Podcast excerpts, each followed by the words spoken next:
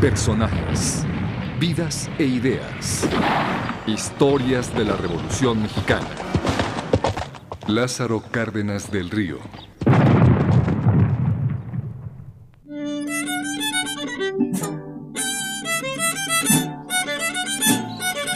A 210 kilómetros de la ciudad de Morelia, con un paisaje arbolado al lado de un río, se encuentra Jiquilpan, en el estado de Michoacán. En este lugar, el 21 de mayo de 1895, nació Lázaro Cárdenas del Río.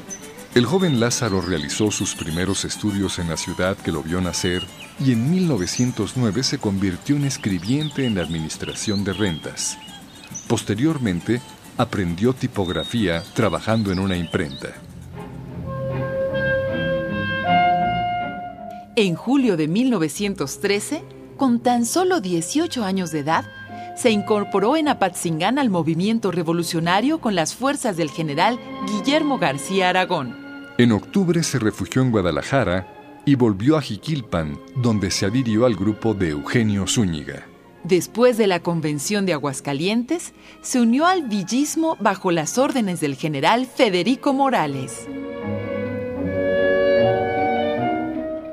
En 1915 se cambió al constitucionalismo e hizo campaña contra los villistas en Sonora. Para 1918, marchó a Michoacán a combatir a varios grupos rebeldes encabezados por Altamirano, Cíntora y García Chávez. Después, integrado al grupo sonorense, cuyo jefe fue Plutarco Elías Calles, secundó el plan de Agua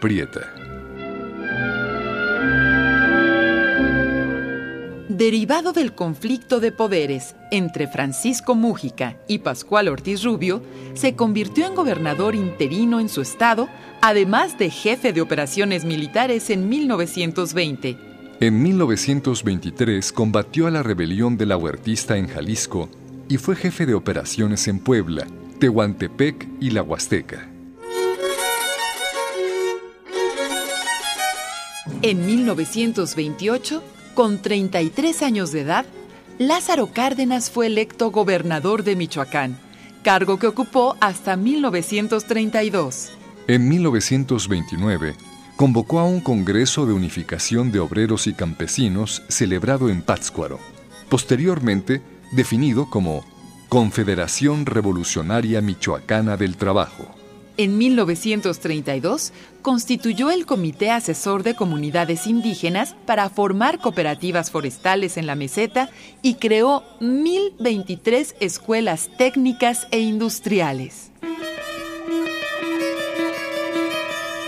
Cárdenas jugó un papel muy importante en la formación de un partido nacional que enarbolara los ideales de la revolución. Fue así como en 1929, durante el régimen presidencial de Plutarco Elías Calles, nació el Partido Nacional Revolucionario, del cual Cárdenas fue presidente. Como líder del PNR, trabajó por fortalecer la institución y unificar a las personas afiliadas al partido a lo largo y ancho de la nación para generar estabilidad. Como representante de este partido, Lázaro Cárdenas se lanzó como candidato a la presidencia de la República para las elecciones de 1934.